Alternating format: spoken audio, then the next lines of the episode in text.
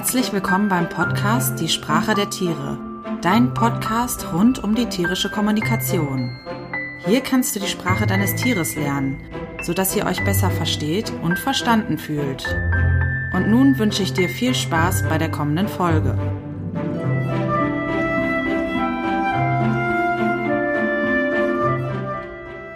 Hallo und herzlich willkommen zur 14. Folge vom Podcast Die Sprache der Tiere. Schön, dass du wieder dabei bist und eingeschaltet hast.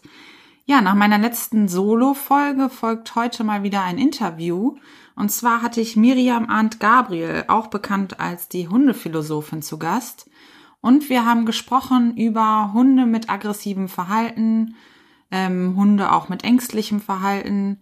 Grundsätzlich haben wir uns darüber unterhalten, macht es eigentlich Sinn, dem Hund ein Label aufzubappen, also zu sagen, mein Hund ist aggressiv oder macht es nicht vielleicht eher Sinn zu sagen, ein Hund hat aggressives Verhalten oder zeigt aggressives Verhalten. Ja, und ähm, was sonst noch so zwischen uns ähm, ausgetauscht wurde, das erfährst du jetzt in der Folge. Viel Spaß dabei.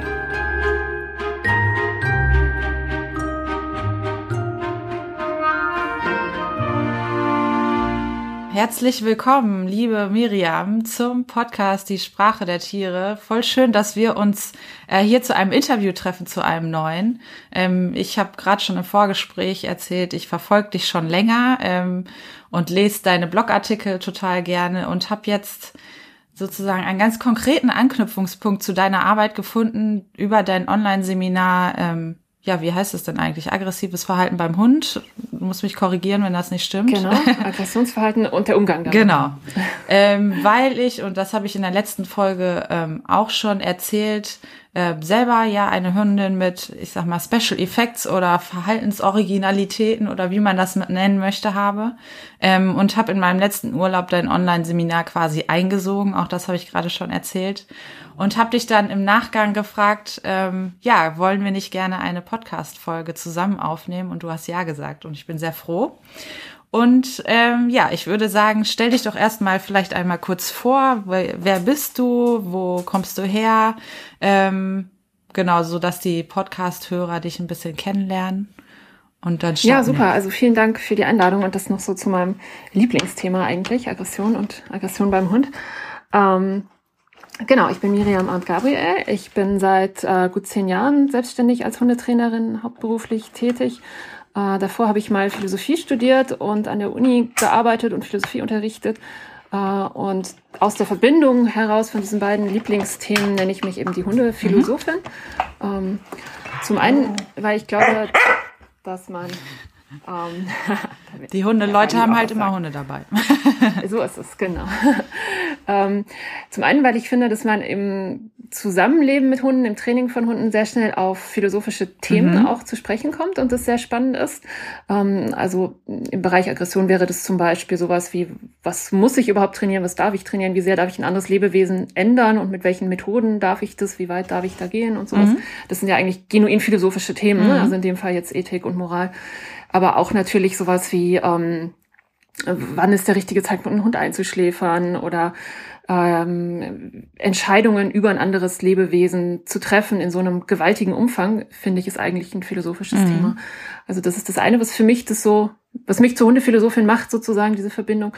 Ähm, und das andere, dass ich äh, gerne Hundetrainingsmethoden und die ganzen Wahrheiten, die Hundetrainerinnen so kennen, ähm, mit ein bisschen Abstand hinterfrage. Und es mhm. ist so ein bisschen eben das, was ich aus der Uni mitgenommen habe und aus der Philosophie, äh, dass man auch mal fragen darf, stimmt es eigentlich, was der mir da erzählt und passt es zu mir und meinem Leben und meinem Hund mhm. und möchte ich das? Äh, und woher weißt du das eigentlich? Und im Hundetraining ist ja sehr viel noch so eine bisschen überlieferte ja. Handwerkskunst. Mhm und aus der anderen Richtung kommt so ganz viel wissenschaftliche Daten gerade, ne, wo man dann sagt, Wissenschaftler haben bewiesen, dass Hunde das und das können oder nicht können oder wie auch immer. Ähm, und andererseits hat man eben selber diesen Hund zu Hause auf dem Sofa sitzen und fragt sich oft, finde ich, das passt doch irgendwie gar nicht zueinander, da stimmt doch irgendwas nicht. Ähm, und zugleich sind wir, glaube ich, alle so ein bisschen gewöhnt, wenn eine Autorität, was ein Hundetrainer ähm, ja irgendwie auch mhm. ist, zu sag, äh, was sagt, wie du es machen sollst, dann macht man es halt mhm. so. Ähm, und da möchte ich gerne die Leute so ein bisschen von wegholen. Äh, ich finde, jeder trägt in erster Linie selber die Verantwortung für seinen Hund. Und auch wenn ein Hundetrainer mir sagt, mal überspitzt gesagt, wenn der bellt, sollst du den hauen, mhm. ähm, dann ist es noch meine Verantwortung zu überprüfen, warum glaubt dieser Mensch, dass das helfen könnte, welche Annahmen liegen dem zugrunde und möchte ich das auf dieser Grundlage mhm. dann machen oder nicht machen. Ähm, genau, das ist so ein bisschen meine Art zu arbeiten. Äh, und ich trainiere natürlich auch ganz viel, sehr gerne. Ähm, ich habe selber zwei Hunde. Ähm, und ich wohne in der Nähe von Freiburg im Südbadischen und trainiere aber auch viel eben online und habe viel Kunden, die hier diese sehr schöne Landschaft nutzen, um eben Ferien hier zu machen und dabei mit mir zu trainieren. Mhm. Ähm, das ist auch immer ganz befriedigend, weil man einfach sieht, was man auch schon in drei, vier Tagen da so erreichen kann. Ja, spannend. Und äh, nochmals verknüpfen zu diesem Podcast, du hast auch einen eigenen Podcast ähm, wo genau, du über Studien sprichst im Hundebereich.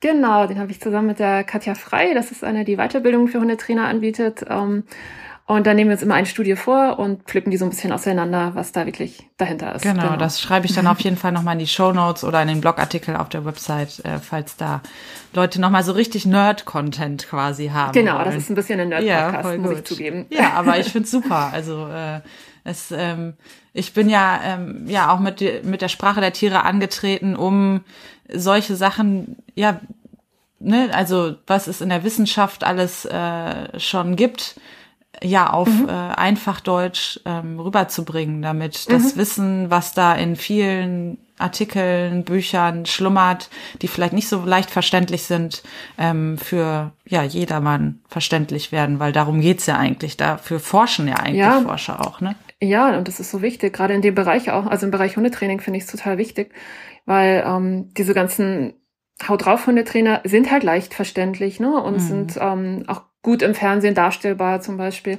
Ähm, und so Leute wie ich, die im Zweifelsfall, wenn du mich jetzt fragen würdest, was soll ich denn machen, wenn mein Hund XY macht, würde ich sagen, ja, hm, da müssen wir erstmal eine Stunde drüber reden und es ist ein bisschen kompliziert und so weiter. Ähm, das ist natürlich nicht ganz so telegen und einfach und es schreckt natürlich Leute ab. Mhm. Insofern finde ich diese Übersetzungsleistung da immer total wichtig. Ja. Spannend. Ja, wir, oder du hast gerade schon gesagt, dass äh, wir dich zu deinem Lieblingsthema eingeladen haben. Das äh, ist natürlich super. Das ist ja so, wie wenn man sein Lieblingsgericht zu einer Party mitbringt. Das kann nur gut werden. ähm, genau. Ich habe äh, auch im Vorfeld schon gesagt, ähm, was ich spannend finde und ähm, ich hoffe, das hilft vielen, die da draußen sind, die einen Hund mit äh, Special Effects haben, so nenne ich das gerne immer, oder Verhaltensoriginalitäten. Ja. Ähm, du sagst ja, ich bezeichne einen Hund nicht als aggressiv, sondern der Hund hat aggressives Verhalten. Vielleicht kannst du da noch mal ein bisschen einsteigen. Ähm, ja, warum denn eigentlich? Mhm. Ja, ähm, genau, ist natürlich auch eine Idee, die jetzt nicht ich mir mhm. ausgedacht habe, sondern ähm, die sich auf viele verschiedene Leute bezieht. Es gibt eine Bewegung, die nennt sich Unlabel Me, also macht das Label von mir weg. Mhm. Ähm, und ich finde, das kann man sowohl auf äh, Hunde als auch auf Menschen äh, beziehen, mhm. ähm, weil es eben jemanden eben zum Beispiel einen aggressiven Hund oder aggressiven Menschen oder auch einen Angsthund, sagen ja auch viele, ne, zu nennen, ähm, ist immer ein in eine Schublade stecken, was einem Entwicklungsmöglichkeiten verschließen kann. Und es ist ja kein Hund nur aggressiv, sondern Aggression ist erstmal ein Bestandteil des normalen hündischen Verhaltens, mhm. des normalen menschlichen Verhaltens auch übrigens. Ähm, und das Problem, das wir mit der Aggression von Hunden haben, ist oft, dass es in unsere Kultur ganz schlecht passt, dass es unheimlich peinlich ist, ähm, dass Hundehaltung bei uns ganz viel mit Kontrolle zu tun mhm. hat und man ganz schnell denkt, uh, ich habe den Hund nicht unter Kontrolle oder andere könnten zumindest denken, ich habe ihn nicht unter Kontrolle. Also dass da ein unheimlicher Ballast so dran ist. Ähm, und ich finde es entlastend, sich erstmal klar zu machen, mein Hund zeigt Aggressionen und möglicherweise zeigt mein Hund Aggressionen häufiger als andere Hunde mhm. und häufiger als mir lieb ist. Und möglicherweise zeigt er auch Aggressionen in Situationen, in denen ich es nicht verstehe oder doof finde oder unangemessen mhm. finde. Ähm, aber dadurch ist es kein aggressiver Hund und vor allem auch kein böser Hund, kein bissiger Hund, kein ähm, ich mag auch diese ganzen Worte nicht, das kennst du bestimmt auch, die, die Rüden sind ja immer Pöbler, mhm. äh, die Hündinnen sind Zicken. Mhm. Ähm, das finde ich auch, es ist beides, es ist eine sehr abwertende Sprache. Es, steigert sich ja ähm, ein bisschen zu Arschlochhund oder solche Dinge. Mhm. Ne? Und mir ist es einfach wichtig, den Hund in seiner Gesamtheit zu sehen. Und es ist ja nun mal für den einzelnen Halter jemand, den man unheimlich lieb hat ähm, und der ein Familienmitglied ist ähm, und den ich so nicht abwerten wollen würde, sondern ich würde mir gerne das Verhalten anschauen und sagen, warum zeigt er das denn in zum Beispiel so vielen Situationen oder in diesen Situationen oder in so komischen Situationen, in Situationen, wo ich es nicht nachvollziehen kann. Mm, und dadurch, dass ich mir Verhalten anschaue, kann ich halt auch viel besser ins Ändern kommen und sagen, okay, ich kann solche Situationen ja zum Beispiel äh, vermeiden. Mhm. Das wäre ja mal die allereinfachste Variante, ne? mhm. ne? Und schon habe ich keinen aggressiven Hund mehr, sondern einen ganz lieben Hund. Mhm. Ähm, also ganz viele Hunde zum Beispiel haben ja Probleme mit Hundebegegnungen. Und wenn es für mich und mein Leben und diesen Hund passt, einfach so spazieren zu gehen, dass ich keine anderen Hunde treffe, dann habe ich vielleicht auf einmal ein tolles Leben und einen tollen Hund und alles ist gut. Mhm. Ähm, also auch das ist ja nicht verboten sozusagen. Ja. Ne? Das finde ich spannend. Ich habe ähm, gestern oder vorgestern auch beim Spaziergang drüber nachgedacht. Ich habe in der letzten Folge ja schon ein bisschen, vielleicht sprechen wir da gleich auch drüber, über das Control Unleashed oder stressfrei über alle Hürden, ähm, so mhm. wie es auf Deutsch heißt.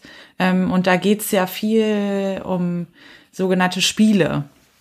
Mhm. Und was ich dann spannend finde, ist das, was du auch sagst, ne? wenn man ähm, den Hund als Zicke oder als Pöbler oder als aggressiv bezeichnet, dann wird das ganze Leben irgendwie schwierig. Ja, also ein mhm. Spaziergang ist unter Umständen sowieso schwierig, weil man einen ähm, leinenaggressiven Hund hat, der äh, mit anderen Hunden nicht klarkommt und dann ist so rausgehen total ätzend. Und ich habe jetzt festgestellt, mhm.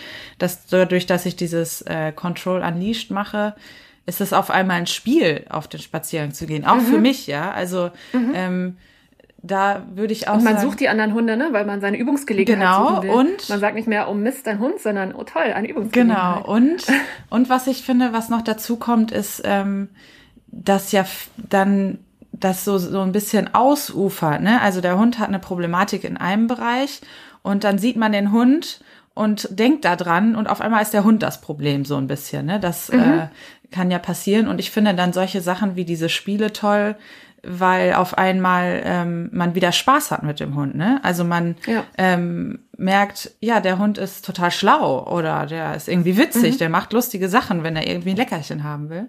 Ähm, und ja. das da äh, kann ich nur jeden einladen, äh, mit einem Hund, der irgendwelche Problematiken hat, häufiger mal und sei es nur Tricks zu üben, weil man dann merkt, ja, der Hund hat halt auch super gute Seiten und das macht richtig viel Spaß, ja. Ja. Ja, das sehe ich tatsächlich auch so. Ich habe oft Kunden, die sagen, die Sachen, die Spaß machen, äh, die machen wir dann, wenn alles andere geklärt ist. Mhm. Also bei mir ist es vor allem das Mentrailing, das ich viel mache, ne? die Personensuche, ähm, die einfach, was Hunde einfach unglaublich gut können, mhm. ne? was ihnen sehr entgegenkommt und was Hunden und Menschen Spaß macht, weil es so ein Versteckenspielen ist. Ähm, und viele kommen da und sagen, ja, aber mein Hund, der zieht ja noch an der Leine oder der ist aggressiv oder der ist noch nicht erzogen. Und das Schöne kommt dann, wenn das andere mhm. fertig ist. Und das finde ich tatsächlich auch genau falsch rum. Also ich würde es zumindest gleichzeitig machen. Mhm. Ähm, unter anderem eben auch, wie du sagst, für die Beziehung, ne? dass man einfach wieder selber dieses, äh, das können die Hörer jetzt nicht äh, sehen, aber ich sehe gerade dieses Strahlen, wenn du von deinem Hund erzählst und sagst so, ah, der ist so lustig und der kann so tolle ja. Sachen. Und es ist so traurig, wenn das verloren geht, ne? Und wenn einfach der Spaziergang und der Hund nur noch Stress ist, genau. ähm, dann finde ich, ist es höchste Zeit, was zu suchen, was einem Spaß macht. Und es kann ja auch zu Hause im Wohnzimmer sein, wenn rausgehen einfach echt nur Stress ja, ist. Ja, genau. Einfach, äh, ja, quasi wieder dahin kommen, wofür man sich den Hund zugelegt hat. Denn ich nehme an, die wenigsten legen sich einen Hund zu, damit sie da nur Arbeit mit haben, sondern eigentlich mhm. möchte man ja einen Hund haben, weil das so schön ist, mit dem zusammenzuleben. Ja, genau. Ja, ja ähm, wenn du Lust hast, ähm, rede doch ein bisschen darüber, was ähm, du vielleicht auch welche Programme, ich weiß immer nicht genau, wie ich die bezeichnen soll. Programm hört sich so mhm. an, als wäre das so was Starres und da werden alle 0815 durchgeschleust, das werden wir gleich lernen. Mhm. Ist nicht so. Ähm, mhm. Jetzt mal aus Ermangelung eines besseren Begriffs äh, mhm. sage ich mal Programm dazu. Also wie bist du ähm, mit Control Unleashed, stressfrei über alle Hürden oder auch andere Programme, die du äh, in deinem Seminar auch vorgestellt hast, Mhm. Was bringt das einem? Äh, warum sollte man das machen? Wie bist du da vielleicht auch dran gegangen? Ja, ähm, also ich vergleiche das mit dem Hundetraining immer ganz gerne mit äh, Kochen, wo man viele verschiedene Zutaten mhm. hat und daraus kann man sich Rezepte basteln. Und deswegen würde ich sowas wie Control Unleashed, ähm, na, es ist schon nicht, es ist ein Rezept, ähm, es ist eine Rezeptesammlung mhm. vielleicht. Ähm, und äh, genau das andere, was ich viel mache, ist das äh, BET, das Behavior Adjustment mhm. Training nach Grisha Stewart. Da habe ich ein Seminar bei Grisha Stewart selber mal gemacht. Ähm, und das Safe Training nach Viviane Tebi. und das CAT-Training, das Constructional Aggression Treatment. Ähm, und ich glaube, für den normalen Hundehalter ist es so ein bisschen äh, verwirrend, dass es eben diese ganzen vielen verschiedenen mhm. Ansätze gibt. Und ich finde es ganz hilfreich, sich klarzumachen, dass es im Prinzip auf den gleichen Zutaten ähm, beruht, mhm. weil Lernverhalten eben immer das Gleiche ist. Ne? Also ähm, man kann auf der Ebene der Emotionen ansetzen mit Konditionierung und Gegenkonditionierung, kann auf der Ebene von Verhalten ansetzen mit operanter Konditionierung und so weiter. Mhm. Ähm, und das kann man eben auf verschiedene Arten kombinieren. Mhm. Und das heißt, ähm, wozu glaube ich professionelle Trainerinnen gut sind, ist sich anzuschauen, was braucht denn dieses Team? Äh, also ich glaube, es muss nicht jedes Team das Gleiche können. Mhm. Ähm, es sind alle an einem verschiedenen Stand, wo sie sind, ne? und es brauchen ja auch alle verschiedene Sachen. Mhm.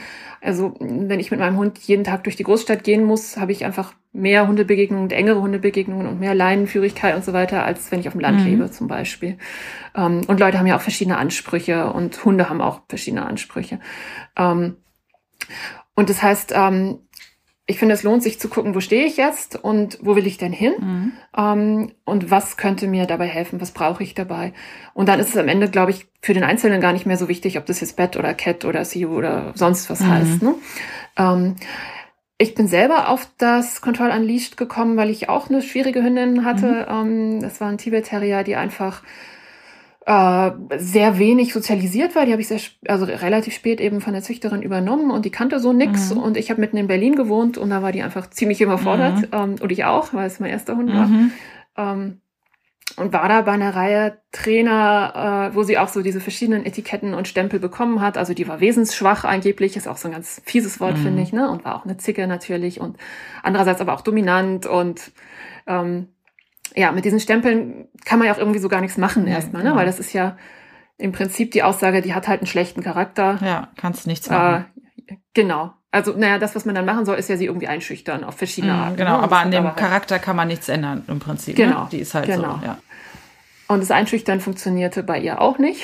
Ja, habe ich auch die Erfahrung ähm, gemacht, ja. Mhm. Und ich habe irgendwann Agility, ähm, ich fand Agility irgendwie cool. Mhm. Da bin ich lustigerweise durch ein Philosophiebuch draufgekommen, mhm. aber das ist noch eine andere Geschichte und bin über Agility auf dieses Control Unleashed gekommen, weil das ja eigentlich ein Buch über Agility mhm.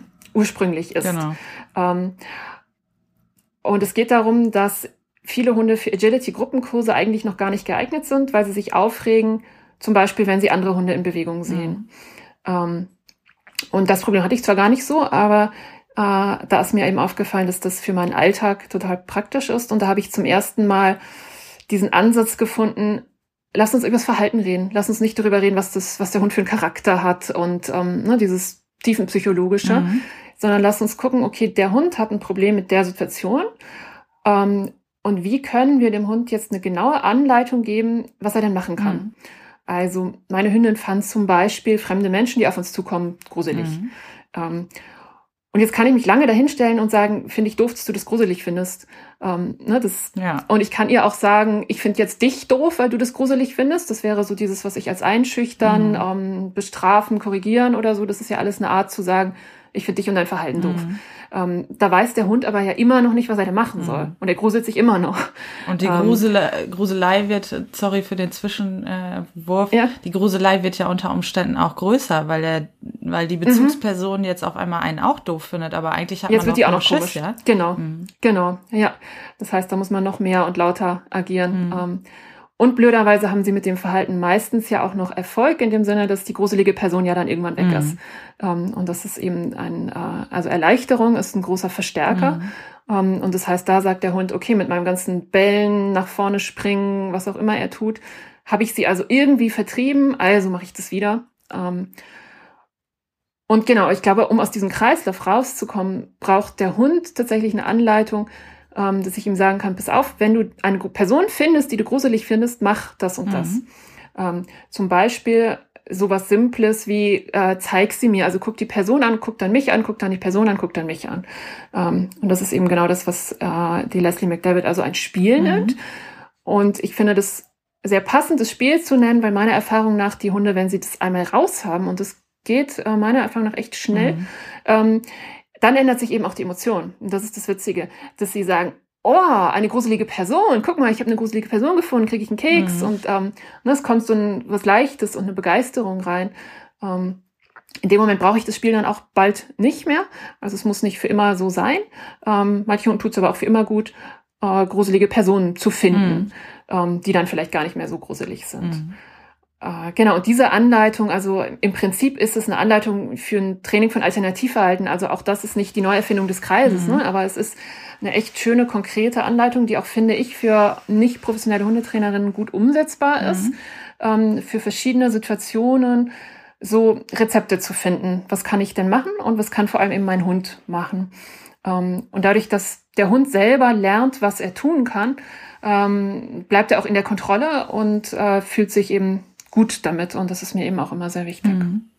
Ähm, gerade hast du gesagt, dass der Hund selber lernt, was er tun kann. Das ähm, finde ich ja auch eine spannende Sache. Also es geht ja dann auch gar nicht darum, dem Hund ein Kommando beizubringen, sondern mhm. im Prinzip zu gucken, ähm, ja, man, der Hund merkt ja so, wie er sich selber regulieren kann im Prinzip. Ne? Also er mhm. nimmt den Reiz wahr und macht selber ein Verhalten, ohne dass wir jetzt sagen müssen, äh, schau mich an oder solche Sachen. Ne? Das kann man dann genau. hinterher ja äh, belegen mit einem Wort und ähm, das dann mhm.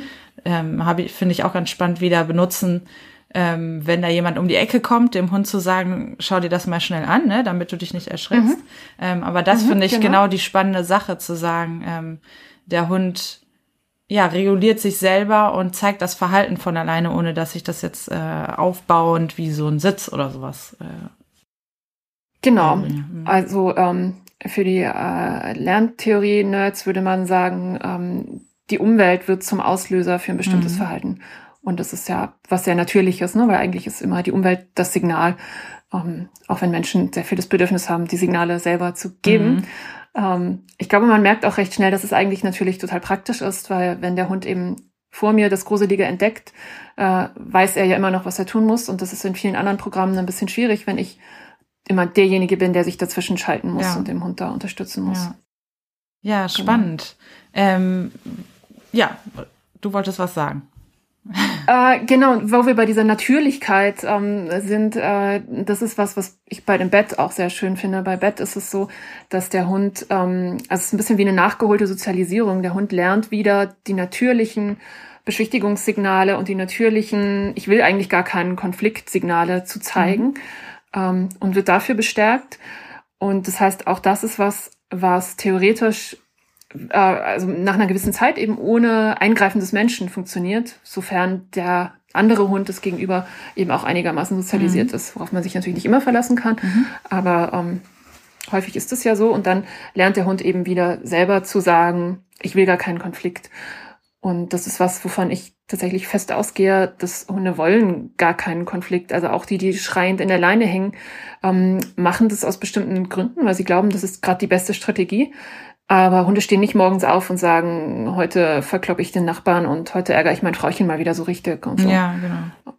Und deswegen glaube ich, sie brauchen viel mehr als, äh, wir hatten vorhin mal das Wort Korrekturen, viel mehr als Korrekturen, brauchen sie eigentlich unsere Hilfe, ähm, mit dieser Welt umzugehen. Mhm. Und das so wie wir uns die Welt vorstellen, überfordert eben manche Hunde ähm, aus verschiedenen Gründen. Einer der Gründe ist sicherlich, dass unsere Hund eben nicht, unsere Welt nicht besonders hundegerecht ist. Mhm. Also an der kurzen Leine möglichst gerade aufeinander zugehen und aneinander vorbeigehen, ist halt was, was Hunde normalerweise niemals tun mhm. würden und ganz schön seltsam finden. Und ähm, ich finde, wir sind sozusagen schuld, dass sie in dieser Welt leben und dann sind wir auch diejenigen, die machen müssen, dass sie damit zurechtkommen mhm. und ihnen erklären müssen, wie das denn gehen soll.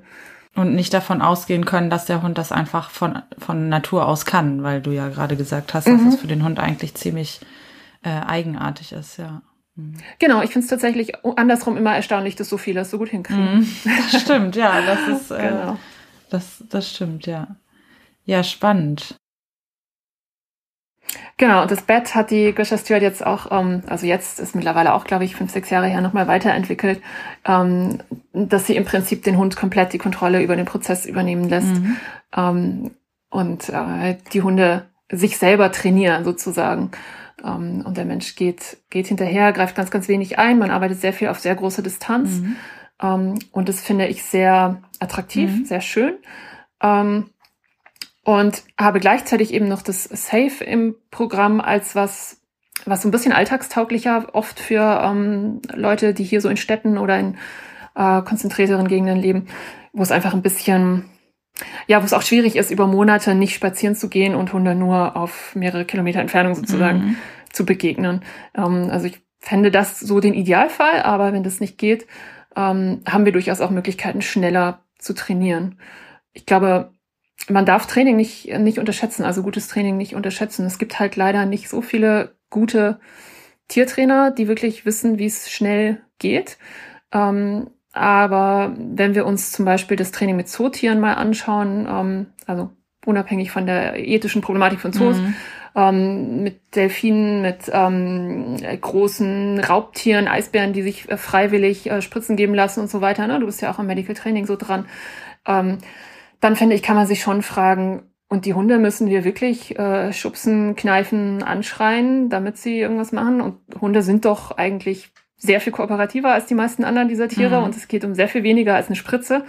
Das muss doch auch anders gehen und es muss doch auch in einem gewissen Tempo anders gehen. Also das ist ein Punkt, der mir nochmal wichtig ist, dass Training nicht Jahre dauern muss. Mhm. Das äh, finde ich spannend, weil ich genau das auch gerade gedacht habe. Das ist ja manchmal so ein bisschen die ähm, vielleicht der Auslöser, warum man zu jemandem geht, der äh, nicht über ich sag mal jetzt ganz plakativ gesagt, Klicker arbeitet, sondern über Korrekturen, mhm. weil es da vermeintlich mhm. schneller geht.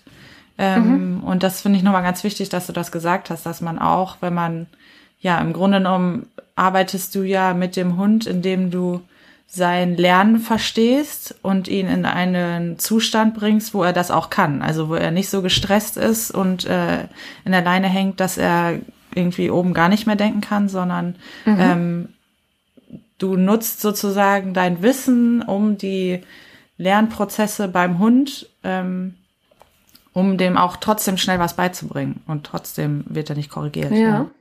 Ja, ja, also da spricht so was Wichtiges an, dieses, äh, diese Legende, dass Training über Strafe schneller funktioniert als Training über positive Verstärkung. Das hört man immer wieder. Ähm, und ich habe da auch tatsächlich mal versucht nachzuforschen, woher das eigentlich kommt. Weil meines Wissens ist das nie irgendwo gezeigt worden. Mhm. Ähm, also auch im Tierversuch oder im, bei den berühmten Ratten oder so. Es ist, gibt meines Wissens keine Studie, keinen Versuch, keine Geschichte mit Hunden erst recht nicht, wo gezeigt wird, dass ähm, das schneller geht. Und es spricht lerntheoretisch nichts dafür, dass es aus irgendeinem Grund schneller mhm. gehen sollte glaube, mm, ein guter Trainer wird immer schlecht, äh, schneller sein als ein schlechter Trainer. Mhm. Ähm, aber das gilt für Strafe wie für Verstärkung mhm. gleichermaßen. Ähm, aber von der Methode her gibt es keinen Grund, dass das eine schneller sein sollte als das andere. Es ist tatsächlich, glaube ich, was, was wir uns so vorstellen. Ähm, und was eben leider gerade die verzweifelten Leute oft zu den Trainern, die eher über Strafe arbeiten, treibt. Ähm, und ich erlebe auch oft, dass Leute sagen, Training mit positiver Verstärkung und äh, Klicker und Futter und so weiter ist ja schön und gut für so Tricks und für so mhm. nette Sachen. Aber wenn es ernst wird, dann greifen wir eben doch zu den anderen Mitteln. Und ich halte genau das für falsch, ähm, weil gerade ein Hund, der Aggressionen zeigt, der steckt richtig in Schwierigkeiten. Mhm. Ähm, der hat oft richtig Angst, ähm, der hat ein richtiges Problem. Und da noch draufzuhauen, ähm, also wörtlich oder sinnbildlich, macht die Sache in der Regel ja nur noch schlimmer. Ähm, und das, was ich damit erreichen kann, ist, dass äh, sehr viele Hunde eben so eingeschüchtert sind, dass sie sagen, okay, ich zeige hier gar kein Verhalten mehr. Mhm. Ähm, und das sieht dann für uns aus wie ein braver, folgsamer Hund. Mhm. Aber das ist nicht das, was ich mir für Hunde wünsche. Mhm. Ähm, ich wünsche mir nicht mal, dass sie sagen, okay, da kommt ein anderer Hund, ich traue mich nicht aggressiv zu sein, aber ich fühle mich trotzdem schlecht. Mhm. Ähm, das wäre ja für die meisten Leute, glaube ich, noch ein akzeptables Trainingsergebnis. Aber selbst das finde ich so vom Welfare-Aspekt her nicht genug. Mhm. Ich möchte, dass der Hund sagt, da kommt ein anderer Hund, ich weiß, was ich tun kann. Ähm, ich mag vielleicht andere Hunde nicht, ne? also das Gefühl sei ihm ja unbelassen, ja. aber ich weiß, wie ich mich verhalten kann, damit es hier gut ausgeht. Und das, ich äh, empfinde weniger Stress wahrscheinlich auch, mhm. oder? Weil ich kann mir vorstellen, dass auch mhm. wenn der Hund das, was du zuerst gesagt hast, das Verhalten nicht mehr zeigt, das Stresslevel im Hund ist mhm. höchstwahrscheinlich noch genauso hoch. Das Verhalten, mhm. das er zeigt, ist halt für uns akzeptabler. Wenn ich jetzt ähm, über die äh, andere Schiene laufe, dann wird der Stress, das Stresslevel auch geringer werden. Das könnte man ja genau, auch aus einem gesundheitlichen Aspekt sagen, das ist äh, sinnvoller, weil wir wissen, dass andauernder Stress richtig äh, schlecht für die Gesundheit ist. Ja. Genau, total schlecht für die ähm, körperliche wie mentale Gesundheit. Ne? Mhm. Ne? Also auch Hunde haben ja sowas wie eine mentale Gesundheit ja. und da ist Stress natürlich der äh, Killer Nummer eins. Ja, ja. auf jeden Fall. Ja, genau. spannend. Und ich finde, wenn man sich äh, manche Hundetrainer auf YouTube zum Beispiel anschaut und wie die Hunde, mit denen sie arbeiten, ähm, aussehen, dann ist auch das was, wo ich sage, ich möchte nicht, dass es meinem Hund so geht. Auch wenn der dann ohne Leine durch den Hauptbahnhof gehen kann, ähm, dann mache ich lieber die Leine dran und meinetwegen auch einen Maulkorb oder ich gehe nicht auf den Hauptbahnhof. Aber ne, das, ähm, ich finde dieses, diese Welfare-Aspekte ganz, ganz wichtig. Mhm. Ja, ich glaube, wir sind schon, äh, ich muss mal gucken, aber ich glaube, wir sind schon ziemlich lange dabei. Ähm, oh yeah. und ich könnte auch noch äh, stundenlang weitersprechen. Von daher verabreden wir uns vielleicht einfach danach nochmal für eine weitere Folge.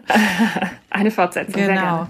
Ähm, ja, wie nochmal so ein bisschen, du hast eine kurze Geschichte angesprochen ähm, und das finde ich immer ganz spannend. Ähm, ich bin sowieso auch in der Planung, vielleicht eine kleine Miniserie hier beim Podcast zu machen. Ähm, das Tier und seine Geschichte. Ich bin da schon so an dem einen oder anderen dran zu gucken, ne, wo, wo kommt ein Tier her, wie hat sich's entwickelt, wie hat sich das Zusammenleben vielleicht auch entwickelt, so ein bisschen mhm. Hoffnung gebende äh, Geschichten. Und du hast ja das mit deiner Tibet-Terrier-Hündin ähm, mhm. angesprochen, vielleicht so ein bisschen als Abschluss, wie bist du denn dann da zu Rande gekommen? Also es war, du bist zum Agility gegangen, hast das ähm, ja Control Unleashed Programm entdeckt. Äh, was hat das euch mhm. gebracht?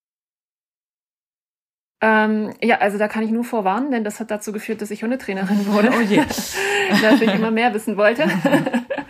ähm, und für die Hapka und mich war das eine sehr, sehr gute Lösung. Also ähm, die ist sehr eine sehr entspannte, souveräne Hündin geworden. Die ist natürlich auch älter geworden. Ne? Mhm. Ne? Das, ähm, also ich will auch nicht einfach alles jetzt auf mein großartiges Training mhm. schieben. Die hat sich ja auch entwickelt. Ähm, und sie hatte immer noch Hunde, die sie nicht mochte und hat dann meistens so ein hm gemacht, mhm. so, ne? Das kennen, glaube ich, viele von ihren Hunden so. Und dann hat sie mich angeguckt und gesagt, und jetzt will ich aber wenigstens ein Leckerli dafür, dass ich das jetzt hier aushalte. Ähm, und ich habe sie viel in meiner Hundeschule auch einsetzen können im Training. Sie hat es anderen Hunden noch so ein bisschen mit zeigen können.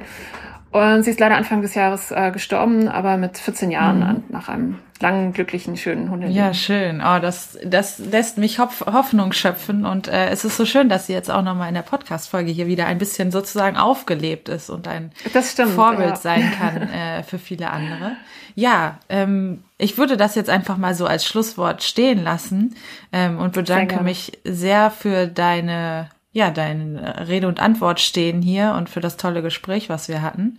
Ähm, und möchte natürlich ganz unbezahlt, aber aus tiefstem Herzen äh, dein Online-Seminar empfehlen. Ähm, ich habe schon im Vorgespräch gesagt, ich habe im Urlaub Stunden damit verbracht, mir Notizen dazu zu machen, weil ich dachte, ja, aha, ja, endlich habe ich mal ähm, was gefunden, wo ich genau das, das finde, was ich brauche für meine Hunde, nämlich das Verhalten zu ändern, unser ähm, Zusammenleben stressfreier zu machen in den Situationen, die im Moment noch stressig sind. Von daher, wie gesagt, eine unbezahlte, aber trotzdem Empfehlung von mir.